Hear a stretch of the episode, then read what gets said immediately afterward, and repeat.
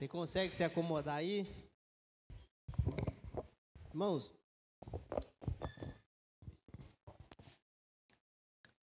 há mais ou menos, eu não sei se foi no aniversário de três anos da igreja ou de o quarto ano, mas eu acho que foi o terceiro, não, não lembro.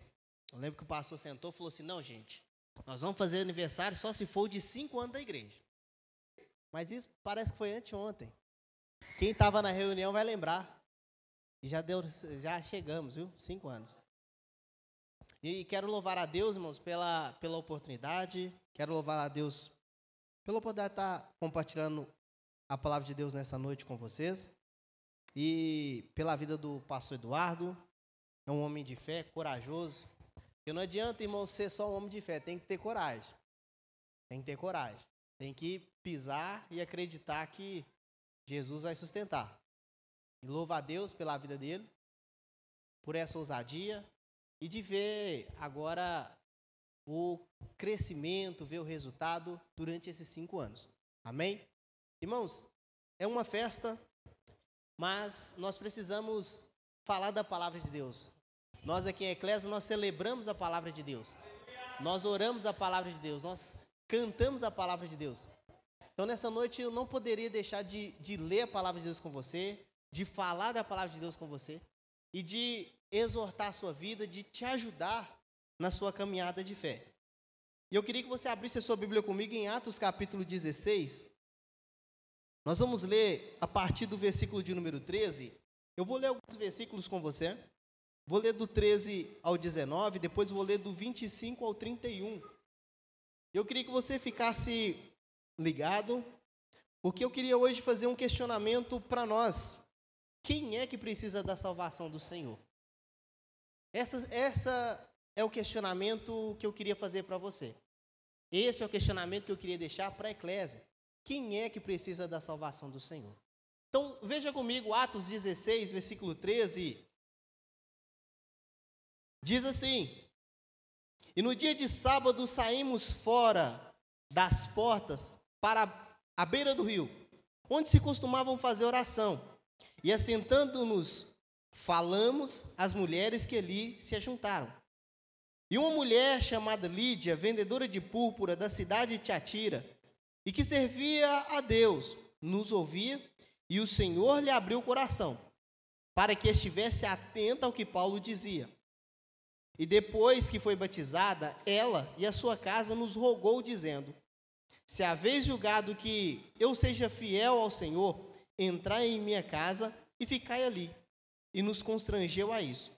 E aconteceu que, indo nós à oração, nos saiu ao encontro uma jovem que tinha espírito de adivinhação, a qual, adivinhando, dava grande lucro aos seus senhores. Esta, seguindo a Paulo e a nós, clamava, dizendo: Estes homens que nos anunciam o caminho da salvação são servos do Deus Altíssimo. E isso fez ela por muitos dias. Mas Paulo, perturbado, voltou-se e disse ao Espírito: Em nome de Jesus Cristo, te mando que saias dela. E na mesma hora saiu. E vendo seus senhores que a esperança do seu lucro estava perdida, prenderam a Paulo e Silas e os levaram à praça, à presença dos magistrados. Versículo 25 diz assim: E perto da meia-noite, Paulo e Silas oravam e cantavam hinos a Deus. E os outros presos escutavam. E de repente sobreveio um tão grande terremoto que os alicerces do cárcere se moveram e logo se abriram todas as portas e foram soltas as prisões de todos. E acordando o carcereiro e vendo abertas as portas da prisão, tirou a espada e quis matar-se, cuidando que os presos já tinham fugido. Mas Paulo clamou com grande voz, dizendo: Não te faças nenhum mal, que todos aqui estamos. E pedindo luz, saltou dentro e todo tremo se prostrou diante de Paulo e Silas. E tirando-os para fora, disse: Senhores, o que é necessário que eu faça para ser salvo? E eles disseram: Crê no Senhor Jesus Cristo e será salvo tu e a tua casa. Irmãos, a primeira coisa que nós vamos ver aqui é uma comitiva de homens que estavam com planos de poder pregar na Ásia Só que Deus não permitiu que eles fizessem assim. Logo eles entendendo isso, em certa noite eles tiveram uma visão. E nessa visão o homem da Macedônia dizia: Vem para cá. Logo eles concluíram que era o momento deles irem para Macedônia. E lá eles foram. Chegando na Macedônia, nós lemos aqui que esses homens, juntamente Paulo, Silas, eles foram para a beira do rio anunciar a palavra de Deus. E cita o nome de uma mulher chamada Lídia, vendedora de púrpura. Só que tem uma observação da cidade de Tiatira e que servia a Deus. Repita comigo, servia a Deus. Olha um pouco adiante diz assim: nos ouvia e o Senhor lhe abriu o coração. Veja, Lídia servia a Deus. Mas quando Paulo pregava, o Senhor abriu o coração dela. Logo você deve pensar: como assim? Por quê? Irmãos, Lídia era uma mulher devota à fé. Lídia era uma mulher devota a Deus. Mas ela ainda não conhecia o Senhor Jesus. E o que interessa é que quando Paulo falava de Jesus, o coração dessa mulher ardia e os olhos brilhavam. E ela observava atentamente, entendendo tudo. Mas talvez não era por causa da maestria de Paulo ensinar, mas porque o Espírito de Deus abriu o coração dela para que ela entendesse a palavra da fé. Deixa eu te dizer uma coisa, você que está aqui nessa noite, que conheceu o Senhor Jesus e reconheceu Ele como seu Salvador. Todos os dias você tem motivo para levantar e agradecer a Deus, porque Deus te deu um privilégio que poucos têm, que é de entender e compreender a palavra da salvação. Paulo vai dizer que a palavra da salvação, para aqueles que não creem, é loucura, mas para nós que cremos, é poder de Deus. Só aqueles que creram, só aqueles que experimentaram, podem abrir o coração com alegria e dizer: Deus, obrigado, porque verdadeiramente o Senhor me deu o privilégio de ver e entender o teu evangelho. Você é um abençoado, você é uma abençoada, você é um escolhido, você é uma escolhida de Deus. E veja que talvez você pode olhar para essa mulher e dizer: "Mas ela precisava de salvação? Era uma pessoa boa, uma pessoa devota, uma pessoa talvez dedicada à comunidade. Mas veja que logo depois ela foi batizada. Ela conheceu Jesus. O coração dela se ardeu. Muitas das vezes, irmãos, nós só olhamos para as pessoas e dizemos: olha, o viciado é quem precisa de Jesus. O ladrão é quem precisa de Jesus. A prostituta é quem precisa de Jesus.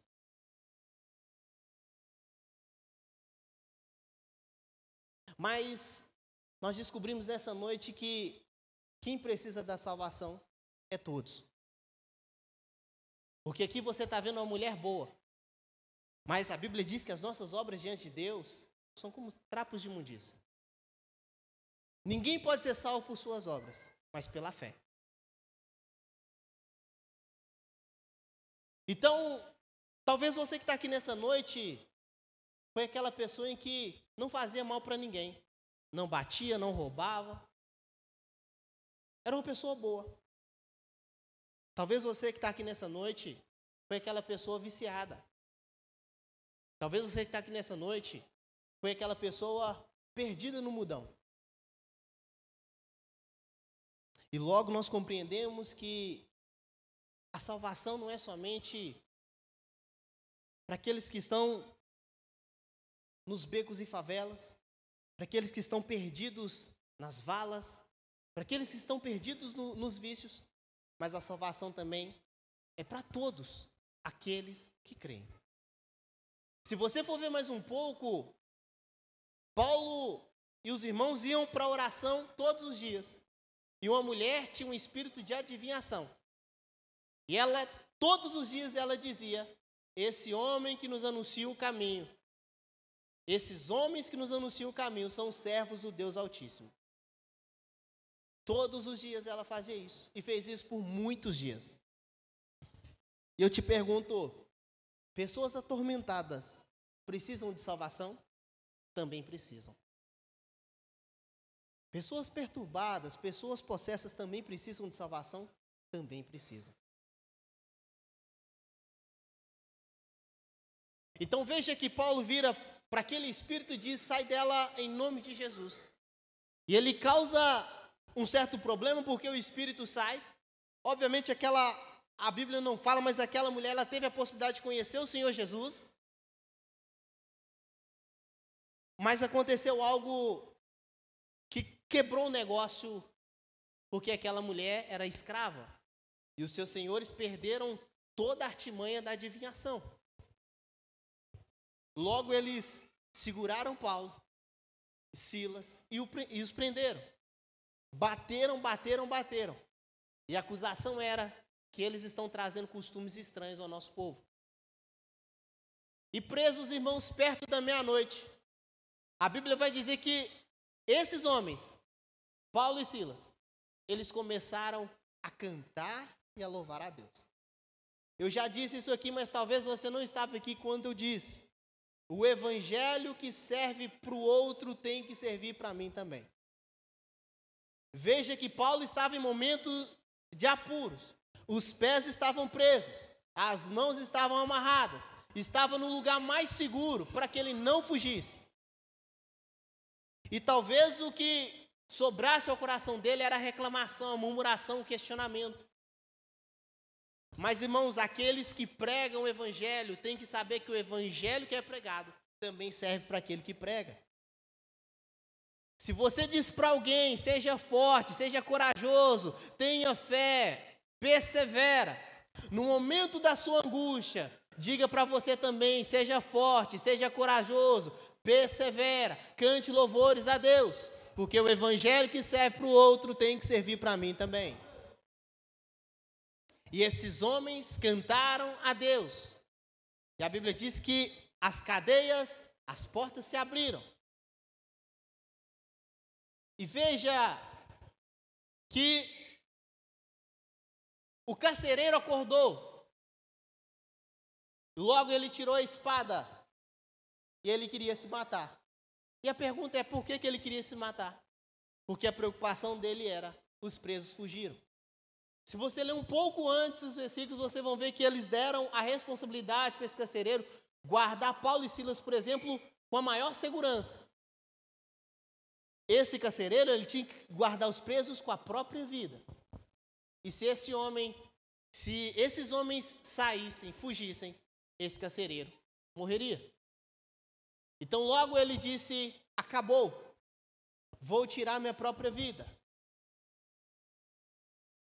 E eu te pergunto: o Evangelho também é para aqueles que estão desesperados? Aqueles que têm problemas, sei lá, no trabalho, na família?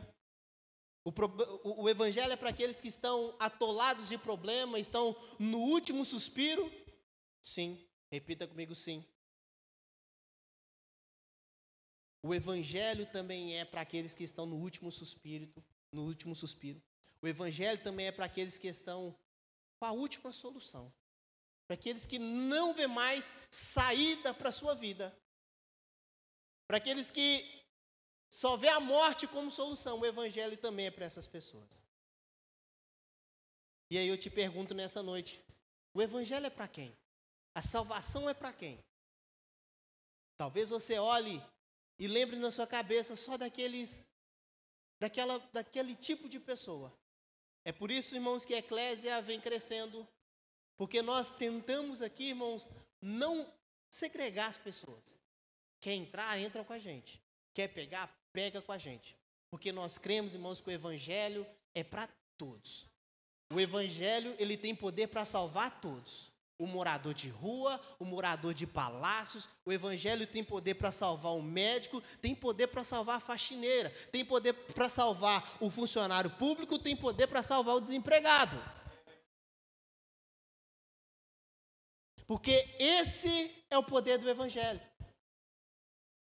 Porque é Jesus quem vai, irmãos, juntamente com as palavras que são pregadas e traz clareza ao coração do homem. Esses dias eu vi uma senhora na rua e eu disse para ela, eu vi que ela estava precisando, ela estava tomando sol.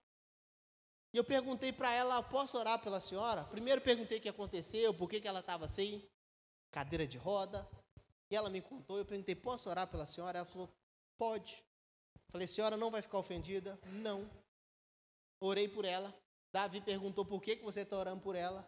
E aí vai eu explicar para Davi. Mas, chegando em casa, eu falei para Amanda, olha, eu estava orando por aquela senhora. E Amanda disse, aquela senhora diz que não gosta de crente. Ela não gosta de jeito nenhum. Eu falei, irmãos, eu falei com ela, falei, amém. Já foi, já era. Talvez se eu soubesse que ela não gostasse, talvez eu ia até segurar a onda. Mas Deus sabe o que faz, irmãos. Quando você lembra de ti, estava perdido. Talvez você fosse daquelas pessoas que dissesse: Eu não gosto, eu não quero, eu não vou. Mas apareceu alguém ousado a ponto de te explicar um pouco. E isso te fez sentido. E isso te trouxe uma luz. E isso, irmãos, é o poder do Evangelho. Eu postei esses dias, é mais fácil eu convencer o tigre a virar vegetariano do que eu convencer o homem sobre o poder do Evangelho. Mas quando o Espírito Santo faz isso, irmãos, ele faz isso de forma eficiente. Ele convence o homem do pecado, da justiça e do juízo. Esse carcereiro, no seu desespero, ele chegou trêmulo, porque, sabe, irmãos, a sensação de alívio, a sensação de, ufa, está todo mundo aqui. E ele chegou diante de Paulo e Silas, sabendo que aqueles homens estavam ali por causa do nome de Jesus, e perguntou para eles: Senhores, o que, que eu tenho que fazer para ser salvo? A resposta é simples. Paulo disse para ele: crê no Senhor Jesus. A resposta é simples, irmãos. Ele disse: crê no Senhor Jesus. A salvação é para quem? É para todo aquele que crê. A libertação, a salvação, a liberdade, a fuga do pecado é para todo aquele que crê. Nós precisamos de poucos ingredientes, irmãos, para produzir salvação: a palavra, o Espírito e alguém que crê. E é por isso, irmãos, que nós, aqui em Eclésia, nós celebramos a palavra, porque nós sabemos que ela é para todos. Ela é uma oportunidade para todos serem salvos. Ela é uma oportunidade de salvação para todos aqueles que carecem. Mas o meu patrão carece de salvação? Sim. O meu filho, que nasceu já na igreja, carece de salvação? Sim. A faxineira que trabalha lá comigo carece de salvação? Sim. O morador de rua também. E aí eu te pergunto quantas vezes você, como eclésia, eclésia é a igreja, chamados para fora, você saiu. Quantas vezes você saiu da sua casinha, do seu conforto e pregou a salvação? Quantas vezes você teve coragem de pegar um maltrapilho e dizer para ele sobre Jesus? Dar esperança para aquele coração trazer luz sobre aquela vida. Quantas vezes você impôs as mãos sobre alguém na rua, com ousadia, declarando bênçãos, liberdade sobre a vida dele? Porque eu te pergunto mais uma vez: o evangelho é para quem? É para todos. Veja que Paulo ele encontra uma mulher que era devota a Deus, encontra uma mulher perturbada, encontra um homem que tinha seu trabalho, estava trabalhando e estava em desespero mas o evangelho estava sendo pregado. E o que eu posso dizer para você nessa noite é: não cesse, irmãos, de crer nesse evangelho. não cesse de crer nas palavras desse evangelho. Não cesse de crer no poder desse evangelho. E eu quero aproveitar, irmãos, nessa noite. E queria saber se tem alguém nessa noite que porventura quer entregar sua vida para Jesus. Eu queria saber se nessa noite tem alguém aqui que não é eu que estou falando ao seu coração, mas o Espírito Santo de Deus, dizendo para você: olha, chegou a sua hora, chegou a sua vez. Eu me lembro, pelo menos há 15 ou 16 anos atrás, quando estava no show do toque no altar, e eles disseram: abre o corredor. Eu quero perguntar nessa noite quem quer entregar a vida para Jesus. Eu disse: eu quero. E eu fui um daqueles que estavam lá. Hoje, para a glória do Senhor, a gente vai estar tá recebendo a ordenação do pastoreio. E isso, irmãos, é produto e fruto do Evangelho. Eu queria saber se nessa noite tem alguém que quer entregar sua vida para Jesus. E talvez você se pergunte, mas o que, é que eu preciso fazer? Só crer. Crer no Senhor Jesus. Se tiver alguém que nessa noite quer entregar sua vida para Jesus, se tiver alguém que nessa noite que quer voltar para os caminhos do Senhor, eu queria que você levantasse a sua mão e fizesse assim. Você não vai atrapalhar o culto. Você quer, minha irmã? Vem cá. Amém.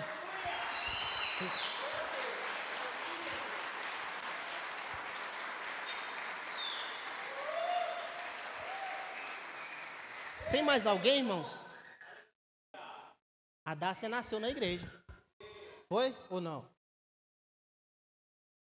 E quem é que precisa da salvação, irmãos? Todos. Tem mais alguém nessa noite que quer entregar sua vida para Jesus? Deixe, irmãos, o céu comemorar com a gente hoje. Hoje é um dia de festa. Mais alguém? Eu queria então que você se colocasse de pé e orasse comigo. Agradecendo a Deus. Irmãos, é aniversário da igreja. Mas, irmãos, a palavra ela é celebrada. Você tem que glorificar a Deus por essa igreja. Porque nós não abrimos mão, irmãos, da palavra. Ela é suficiente. Adassa. Eu, Adassa. Eu, Radassa. Nessa noite. Nessa noite. Entrego a minha vida. Entrego a minha vida. Para o Senhor Jesus. Para o Senhor Jesus. Senhor Jesus. Senhor Jesus. Escreva meu nome. Escreva meu nome. No livro da vida. No livro da vida. Eu entrego. Eu entrego. Toda a minha convicção ao Senhor. Toda a minha convicção ao Senhor.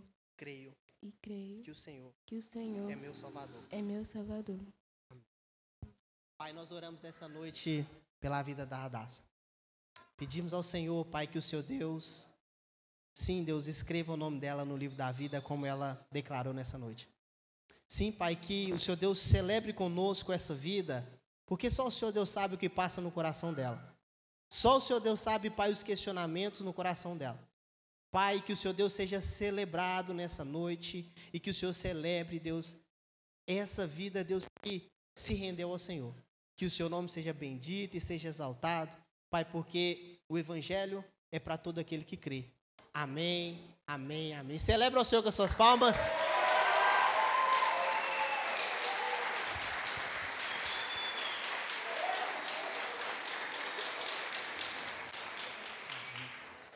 Glória a Deus. Dá um abraço, não.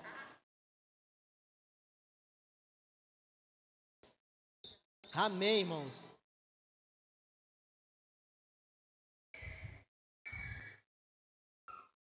Glória a Deus. Glória a Deus. Você crê no poder do Evangelho, irmãos? E deixa eu falar para você uma coisa: não subestime as manifestações de Deus. Talvez você é uma daquelas pessoas que lá no passado alguém falava assim: não dou dois meses. E você está de pé. Talvez você é uma daquelas pessoas que alguém disse lá no passado é empolgação. Você está aqui. Então celebre a Deus, irmãos. Agradeça muito a Ele. Deus é bom. Vem cá, pastor. Eu quero agradecer a oportunidade. E quero agradecer, irmãos, mais uma vez ao pastor Eduardo, agradecer a você que veio celebrar conosco, agradecer os meus familiares que estão aqui. Olha lá, ó. Vê se parece. Minha mãe está ali também. Amém.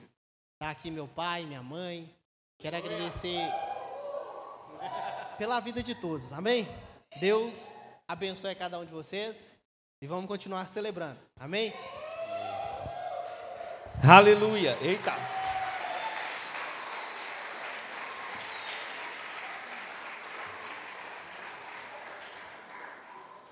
Queridos, eu falo sempre com os irmãos aqui da nossa igreja que a gente não precisa ficar desesperado, angustiado é, sobre como fazer igreja, como ser igreja, porque isso é algo que Deus ele vai vai moldando a gente, ele vai transformando a gente, ele vai fazendo através da gente. Amém? E de fato, há cinco anos atrás eu não, eu, eu não esperava é, fazer o que nós vamos fazer aqui hoje. E talvez você pense assim: nossa, mas uma igreja de cinco anos vai ser ordenado três pastores nessa igreja. E uma, uma nota que subiu o meu coração, que o Espírito Santo falou claramente comigo é: Eduardo, você não está dividindo tarefas, você está multiplicando servos. Amém? E, e de fato, irmãos, nós celebramos a, a nossa comunidade de fé, nós somos uma família. E esses irmãos que vão estar sendo ordenados aqui nessa noite, não são pessoas que nasceram ontem, foram, já são pessoas que já estão na caminhada cristã há um bom tempo, dando um bom testemunho de Cristo, que eu acho que isso é fundamental para a obra do Senhor Jesus. São homens que, que já caminham conosco, já são pastores, não porque buscaram essa glória, não porque buscaram isso, mas porque o, o envolvimento com a obra, o desejo de, de ver o Evangelho avançando e prosperando, o cuidado com as almas, o cuidado com a igreja do Senhor, o cuidado com a sua família, a maneira como que administram as coisas do Senhor, fizeram com que os meus olhos também voltassem para eles. Eu quero primeiramente chamar aqui a minha esposa, né, Adriana.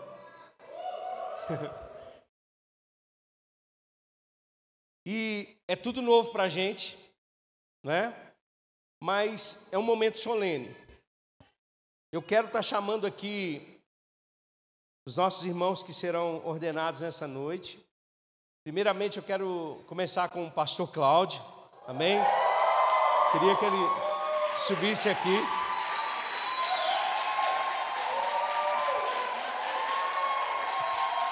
Você fica ali, pastor. Irmãos, o pastor Cláudio já é pastor, amém? Mas eu creio de todo coração, e em muitas conversas que eu tive com a Vanja, uma das coisas que, que faltava era esse reconhecimento, era de fato essa imposição, não imposição para que ele se tornasse um pastor, mas a imposição de mãos, o reconhecimento da igreja local, o reconhecimento né, de uma liderança e não fazendo isso por uma necessidade, mas ele é pastor de muitos irmãos aqui. É? Ele pastoreia uma, ele pastoreia uma, uma turma grande.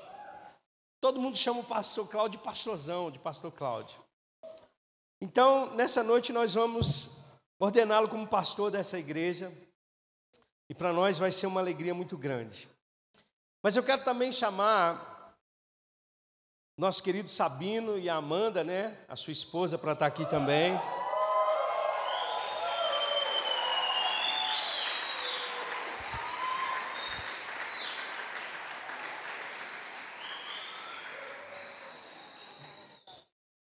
Carinha do Davi. O Davi também falou que vai ser pastor, né, Davi? Não é? Vai ser Samuel, então vai ser pastor, baterista e, e pastor. O que dizer do Elbert, né? É, eu, eu chamo ele, às vezes eu falo, a gente conversa muito sobre trabalho e tudo, mas a gente conversa muita coisa sobre Deus também. E é um menino que, que eu amo muito. Eu vejo o zelo pela, pela palavra, pelo, a dedicação em, mesmo com tanta simplicidade, em, em ensinar o evangelho às pessoas. Tem um chamado maravilhoso de mestre. Nos conduz aqui no discipulado, na liderança do discipulado da nossa igreja. Tem pastoreado os irmãos lá de São Joaquim de Bicas. E eu creio que na nossa igreja lá vai crescer muito, vai avançar. Juntamente com a Amanda, né, que, que tem o auxiliado.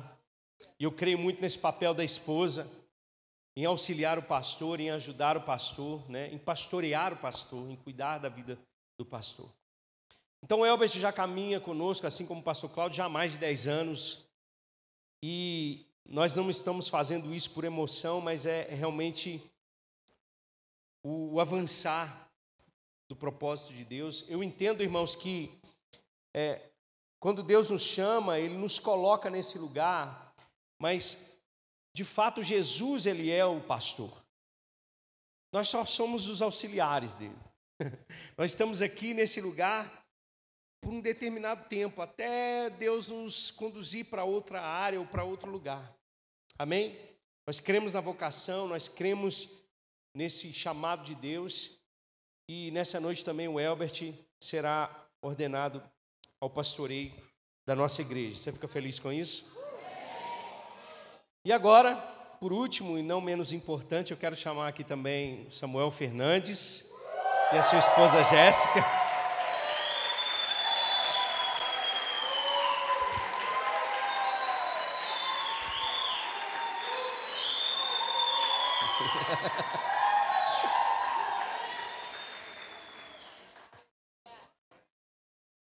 Todos eles, irmãos, estão desde a fundação da nossa eclésia.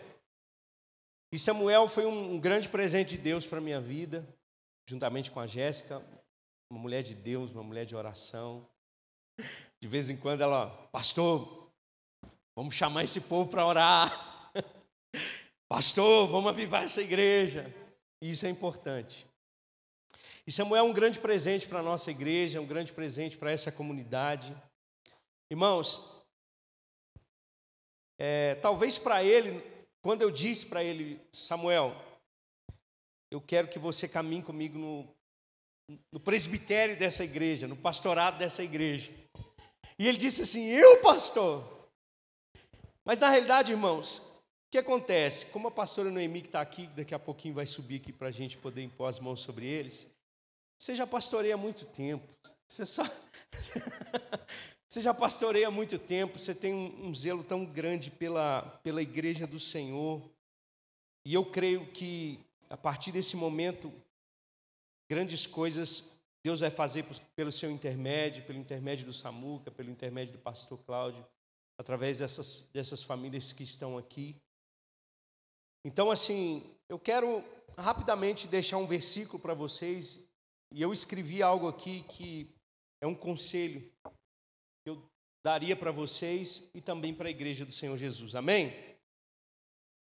Pedro, ele diz na sua primeira carta, no capítulo de número 5, do verso 1 a 4, o seguinte: Portanto, apelo para os presbíteros que há entre vocês, e o faço na qualidade de presbítero, como eles, e testemunha dos sofrimentos de Cristo, como alguém que participará da glória a ser revelada. Pastorei o rebanho de Deus que está aos seus cuidados. Olhem por eles, não por obrigação, mas por livre vontade, como Deus deseja. Não façam isso por ganância, mas com o desejo de servir. Não hajam como dominadores dos que foram confiados a vocês, mas como exemplos para o rebanho. Quando se manifestar o Supremo Pastor, vocês receberão a imperecível coroa da glória. Amém? Irmãos, de fato, pastorear é algo extraordinário, é algo poderoso, é algo glorioso. Mas também pastorear é algo difícil, é uma tarefa que depende da graça do Senhor. Pedro, ele convoca esses irmãos na qualidade de presbítero também. Ele se coloca no mesmo nível desses homens. E aqui eu digo para vocês que não há ninguém maior do que ninguém.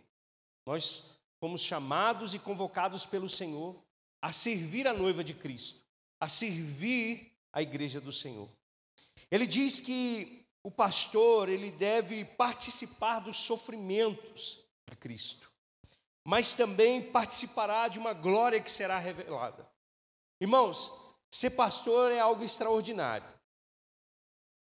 Pela manhã, em muitos momentos, a gente está desfrutando de, de grandes alegrias, como o nascimento de um filho de uma família, de um aniversário, mas também naquele mesmo dia a gente pode estar tá chorando por causa de uma, de uma perda de um familiar. Então, o pastor, ele, ele tem essa, essa vida no qual ele vai sofrer também por causa de Cristo. Mas o sofrer por causa de Cristo é um privilégio para nós. Sofrer, sofrer pela causa de Jesus é um privilégio para o cristão. Amém? O pastor ele tem um papel de ensinar, ensinar as escrituras, ensinar o evangelho. Ele tem um papel de cuidar das pessoas, de cuidar daqueles que estão sofrendo, de ensinar o caminho a essas pessoas. O pastor tem um trabalho também de consolar. Consolar por causa do sofrimento. Consolar aqueles que estão chorando. Mas o pastor também tem um papel fundamental de exortar quando necessário. De corrigir, de disciplinar, de velar e até se necessário for de carregar nos braços. Esse é o papel do pastor. Às vezes as pessoas falam assim: nossa, mas pastor é, ama demais. E esse é o papel do pastor. O papel do pastor é amar as ovelhas do Senhor, é cuidar. Tá certo que tem algumas ovelhas que dão um pouco de trabalho. De fato, isso é verdade. Mas sabe, irmãos, não existe nada mais precioso do que ver as pessoas sendo transformadas pelo poder do Evangelho. Pastorear, queridos, agora, pastores e amigos e irmãos, dá muito trabalho. Mas eu vou dizer para vocês que existe algo da parte de Deus. Pedro vai dizer que nós receberemos a imperecível coroa de glória. Talvez, em muitos momentos, a gente não vai ser reconhecido pelos homens, mas isso não é um problema para nós. Nenhum de vocês procuraram isso dizendo eu quero ser um pastor porque eu sei que isso é algo que vai me levar a, a lugares grandes. Não. Vocês foram galgando caminhos no Senhor. E Deus está, estão conduzindo vocês para esse lugar. E agora, eu escrevi algumas coisas aqui que seriam conselhos. E eu quero ler para vocês, pastores e queridas digníssimas. Esmerem-se no estudo das Escrituras Sagradas. Isso é fundamental na vida de um pastor. Sejam fiéis a Deus e busquem sempre ser encontrados no lugar de humildade. Aqui ninguém é maior do que ninguém. Vivam sempre na dependência do Espírito Santo. Amem a esposa de vocês, amem os filhos de vocês. Cuidem e zelem da casa do Senhor. Sejam um exemplo para os fiéis em sua conduta cristã. Não negociem os princípios da palavra de Deus. Sejam sempre amáveis com as pessoas, mas sejam fervorosos e intensos em defender a verdade de Deus. Nunca faça nada por partidarismo, muito menos por ganância. Esperem, esperem, esperem. O sumo pastor virá e recompensará cada um de vocês. Mas agora eu quero deixar também para a igreja do Senhor alguns conselhos. Igreja amada do Senhor, Eclésia, Amem seus pastores, mas não os idolatrem. Vocês são rebanho de Deus e não rebanho de homens. São a noiva de quem já tem um noivo. Cuidem de seus pastores, os valorizem, os honrem. Nunca esqueçam que eles são pessoas como vocês. São tentados como vocês e têm necessidade como vocês têm.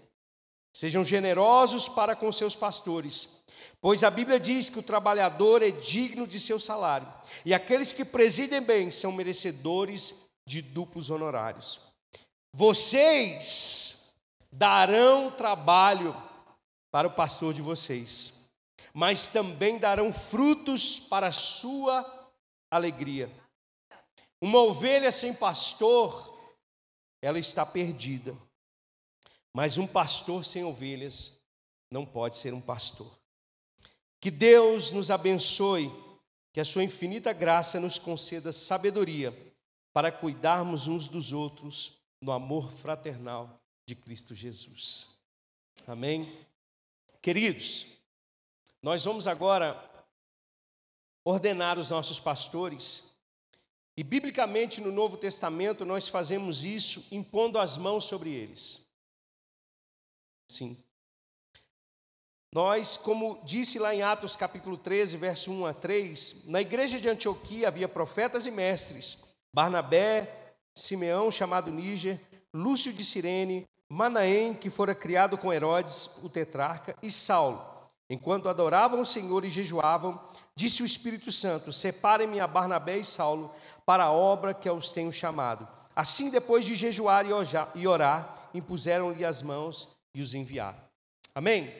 Nós vamos impor as mãos sobre eles e vamos orar sobre eles. Essa imposição de, de mãos, ela não libera poder, amém? Mas na realidade é uma forma de reconhecimento, tanto da liderança local quanto da igreja do Senhor Jesus, de que eles estão sendo chamados para o pastoreio. Amém? Eu quero chamar a pastora Noemi, que está aí, que está aqui da Igreja Batista, para poder nos auxiliar aqui também. Em nome de Jesus, a nossa é, é sogra do Samuel, mãe da Jéssica, nossa amiga de ministério. E, queridos, eu quero. Me, me passa um desses certificados, só para me ler o que está escrito aí, rapidamente. Nós vamos orar e impor as mãos sobre eles. Pode me dar os três, pode me dar.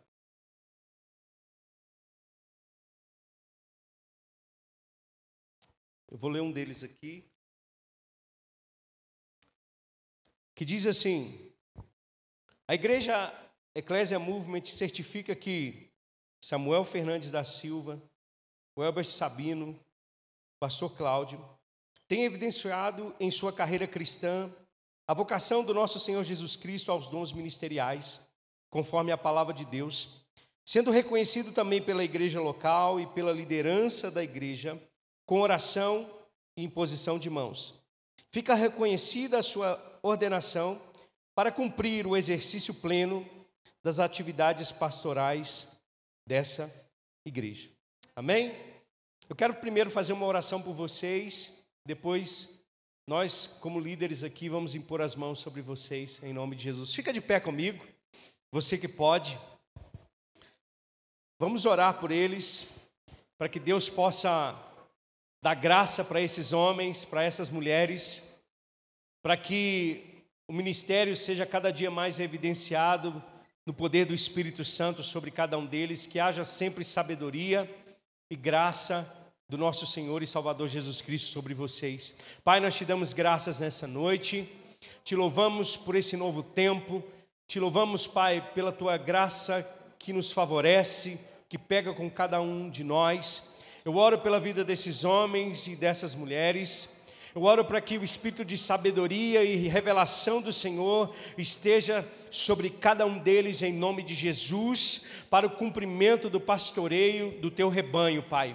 Eu oro para que a unção do teu espírito caia sobre eles. Eu oro para que a palavra revelada esteja no coração e nos lábios dos teus filhos. Eu oro, Deus, para que o Senhor os dê ousadia, intrepidez, coragem para continuar exortando, ensinando, para continuar, Deus amado, cuidando da sua igreja até que o Senhor venha, Pai.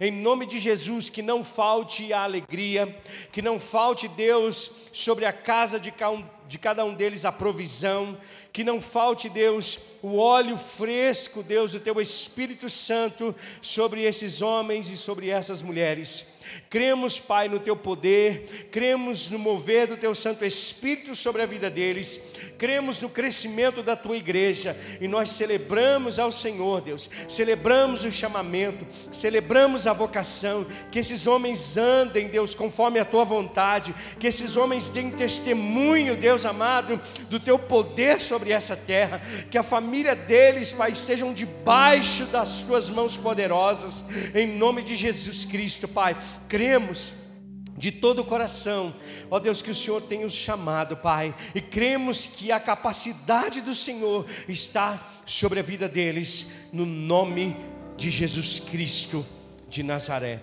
Amém? Agora nós vamos impor as mãos sobre eles. Enquanto isso, vocês fiquem em oração em nome de Jesus.